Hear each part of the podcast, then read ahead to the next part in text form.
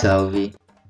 Bom dia, boa tarde, boa noite, boa madrugada para quem é da madrugada e aquelas boas energias. Aqui quem tá falando é Augusta. É... Tá começando mais um episódio do Dose de Melanina. Hoje só tô eu por aqui. Talvez hoje seja também um episódio um pouco diferente, mas com bastante relevância também. E um pouquinho talvez mais curto, então só tô eu por aqui hoje e principalmente é talvez trazendo alguma coisa nova, mas principalmente é a questão de trazer um ponto mais específico sobre perspectivas positivas sobre o continente africano e também quem sabe suas diásporas. É, eu não sei exatamente quanto tempo, assim, com qual frequência isso vai sair, mas Querendo ou não, vocês vão ficar sabendo o mais cedo possível, né? Então fiquem atentos, atentos e atentas às redes sociais. E sejam mais que bem-vindos, bem-vindas e bem-vindes para quem está escutando pela primeira vez. Espero que vocês tenham uma boa imersão e uma boa escuta. Também pensando nesse episódio, principalmente para sair um pouco sobre todo esse veneno que é as falsificações europeias e brancocêntricas e também a gente sempre realizar esse exercício de que talvez toda pessoa preta ela deveria saber minimamente sobre o continente africano. É aquele papo da gente saber sobre de onde a gente veio, né? Então a gente saber a nossa própria história. Então, talvez hoje seja mais por conta disso.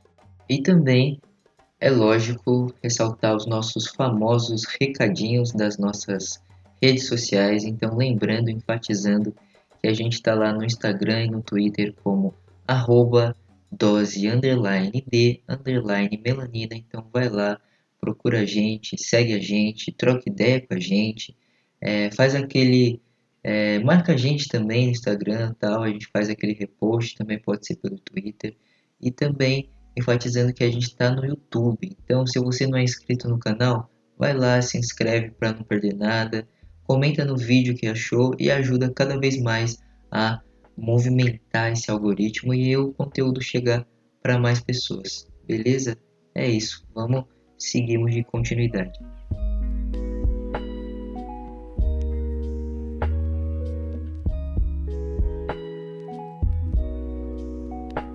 Hoje, especificamente, eu vou falar mais sobre a questão do Grande Zimbábue como é conhecido, e já adianto que foi uma das principais obras arquitetônicas e sofisticadas, pode até ser comparada, para efeito né, de comparação, com a construção das pirâmides do Egito, para quem está escutando ter ideia da magnitude, da importância que são essas é, essa construção do Zimbábue. Primeiro de tudo, também é importante a gente falar um pouco sobre localização. É, o Zimbábue ele está localizado no sul do continente africano, é, mais especificamente entre Moçambique, Botsuana, Zâmbia, então ele está ali no meio. Então, para ter essa localização que é bem importante. O que, que acontece principalmente com essa narrativa? Porque muitas pessoas duvidaram de diversas formas. Isso eu digo, né? Pessoas brancas europeias que falaram que não podia ser que pessoas africanas, pessoas pretas tivessem construído coisas tão magníficas quanto a obra do Grande Zimbábue. Mas, enfim, né, família? Foi provado diversas vezes e diversas formas que realmente aquilo que talvez a gente já sabia desde o princípio que realmente foram pessoas pretas e africanas que construíram aquilo. Então, para a gente ter ideia da magnitude, da importância, é, toda a construção ela foi feita praticamente em granito, que são basicamente pedras, né? Então, ela pode ser até comparada com a técnica de drywall, se a gente for pensar um pouco hoje em dia de tão sofisticada que era. E também para a gente pegar para efeito de datas, assim, não tem datas exatas, mas tem datas aproximadas.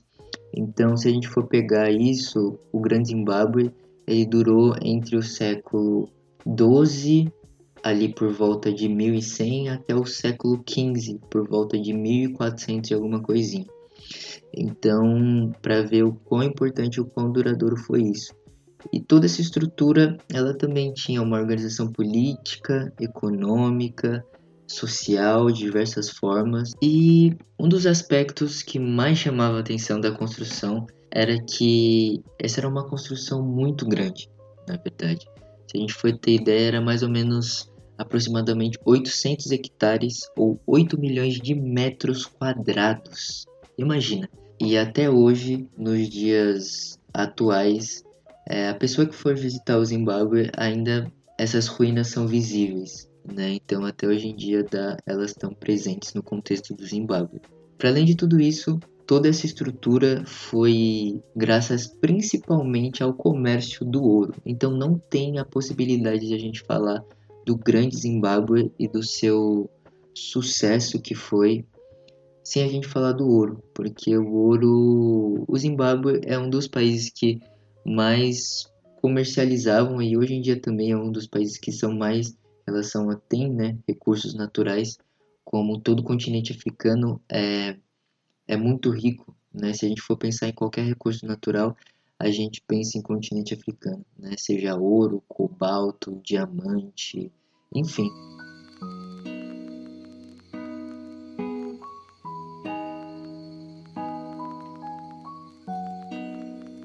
Palavra Zimbábue, para além disso, ela tem origem na língua Shona do termo Madzimbabwe, então que significa grande casa de pedra. Talvez outra coisa bem interessante seja que a bandeira do país, que basicamente ela tem as cores verde, amarelo, vermelho e preta, e do lado esquerdo ela tem é, uma estrela vermelha com uma ave em cima, tem uma construção embaixo. E essa construção faz referência exatamente ao Grande Zimbábue, essa, essa construção arquitetônica. Porque até hoje em dia isso é muito valorizado no contexto local, porque em muitos eventos isso é usado como uma espécie de símbolo nacional. Então, esse pássaro que é amarelo, ele simboliza também riqueza, né? Porque tem muitas histórias e narrativas que contavam que muitos pássaros amarelos eles pousavam em cima das ruínas do Grande Zimbábue. Então pode ser uma das explicações o porquê existe esse pássaro amarelo na bandeira do Grande Zimbábue. Voltando um pouco na localização e na importância geográfica, o Zimbábue ele conseguiu também ter esse sucesso em relação ao comércio do ouro, porque ele está entre os rios Shashi e Limpopo, que na verdade eles fazem praticamente eles perpassam, né? Eles têm algumas extensões pela passam por Botsuana, África do Sul e Moçambique. Então isso é bem importante enfatizar, porque é isso, né? O rio é a principal rota de diversas coisas. Né? Então é bem importante falar sobre isso. Outra questão, ou talvez que seja uma curiosidade, é que no ano de 1979 é, foi lançada a música do Bob Marley chamada Zimbabwe. Para quem já conhece um pouco, para quem costuma escutar, essa música ela faz referência principalmente à luta de libertação no Zimbábue. E logo um ano depois, no ano de 1980, o Bob Marley ele foi para o Zimbábue fazer um show com essa música, né? Fazer um show, na verdade. Ele foi muito bem recebido e a partir de então as pessoas não conheciam tanto Bob Marley no contexto ali local do Zimbábue, mas a partir desse show elas começaram a conhecer e a sua música foi se tornando como se fosse uma referência pelo todo o movimento de libertação e emancipação ali do contexto local.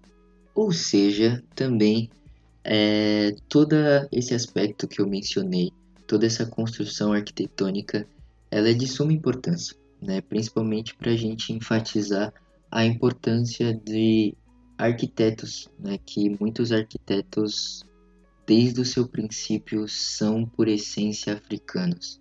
Isso a gente for pegar também, a gente não pode e tão longe assim, né? Porque para quem é de São Paulo, pode ter a referência, ou quem não conhece, é...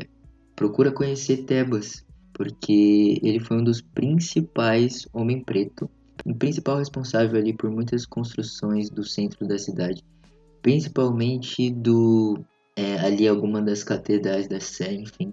É isso, tipo, não tinha ninguém que sabia fazer tão bem quanto ele, né? Até um sistema de é, em relação à água, assim, ele que fez, sabe? Então, por essência, nós africanos, pessoas pretas, somos os, os, os, os primeiros arquitetos de todos os tempos. É, só para deixar bem nítida essa informação, né, que eu acho também bem importante. Por hoje é isso, é, eu vou ficando por aqui, mas sempre talvez instigando para quem está escutando a sempre pesquisar um pouco mais sobre, né? Então é isso, sempre a gente tá, vai estar tá nesse movimento e as coisas também se fazem a partir da pesquisa.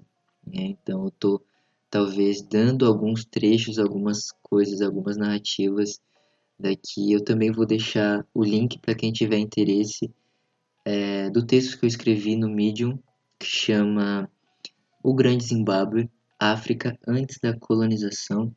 Então vai lá, para quem tiver interesse vai estar linkado. Vou deixar também algumas referências que eu achar, tanto em português, tanto em inglês, para quem manja também, porque o conteúdo em português ele tem bem pouca coisa, para ser bem sincero, mas enfim, né, a gente sempre tá nessa dinâmica de talvez acessibilizar o máximo possível é, da nossa própria história e fazer esse movimento de difusão também.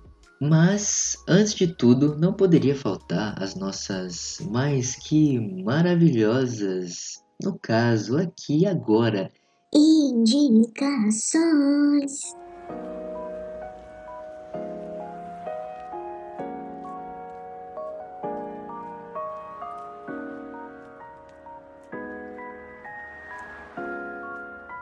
A minha indicação de hoje vai ser um canal no YouTube que chama Eu Afro.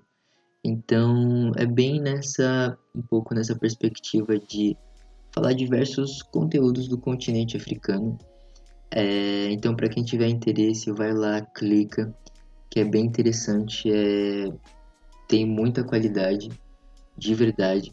Então vai lá que também é bem é, promissor, né? Diria isso. E é isso, acompanhem, só no clique lá também, fortaleçam. É, relembrando, é, a gente vai estar tá aí, né, os nossos recadinhos das redes sociais. É, a gente está lá, tanto no Instagram, tanto no Twitter, como arroba dose underline underline melanina. Então só ir lá, é, trocar uma ideia com a gente, manda uma mensagem, fica suave fala o que você tá achando. E também a gente tá no YouTube. Então, para você que tá escutando no YouTube, pô, muito legal, muito satisfatório, porque isso ajuda também a gente a fortalecer o nosso trampo. E não esqueça também de comentar, curtir, achar, falar o que você achou, porque é meio que isso que funciona o algoritmo, né? Às vezes soa bem chato a gente falar a mesma coisa, ah, não sei o que e tal mas é como se a pessoa às vezes não comenta, não curte, a nossa relevância não é tanto assim, né? Então é isso. As pessoas, vocês que estão escutando agora, são as nossas principais pessoas que apoiam o conteúdo. Então vão lá, né? Fortaleçam de várias formas e também divulguem isso, ajuda isso a chegar para mais outras pessoas. Beleza? Vou ficando por aqui. Espero que vocês tiveram uma das melhores imersões é, não se esquecemos de vamos continuar se cuidando, vamos continuar vivos e bem vivos e aquele famoso um beijo e um cheiro. O maço me fala, o amassa, a união de preto é coisa sagrada. Mas um dia passa, a história bolada não fala mais nada, já vira passado, desenho apagado, sempre foi real. Afasta do mal, a face imortal. Hoje eu sou legal, me senti James Brown. Liguei pro Lesma pra abrir uns portal. Encomendei um piano de cauda. Malas prontas, hoje eu vou dar uma pausa. Escreve hit, mas não esquece da causa. Efeito, leis antigas, se descrita, bate palma só. Que se identifica que eu tô vendo esse jardim e tá repleto. Ódio cria, pode mata. Ser humano bana, é mundo da mata. Me falou fulano pra sair da caixa, faixa por faixa. O disco todo e a obra ainda não foi contemplada, elevada. Ser humano alada, é claro. Aguardei meio Hancock, meio de nove. Aquele som ainda me move. Levei um nocaute na noite passada. Cada palavra proferida era profetizada. E eu tava longe, fi. Outras paradas, minha vida preferida não valia de nada, pois quando o planto cresce, quando o piso escurece, quando o planto cresce, quando o piso escurece,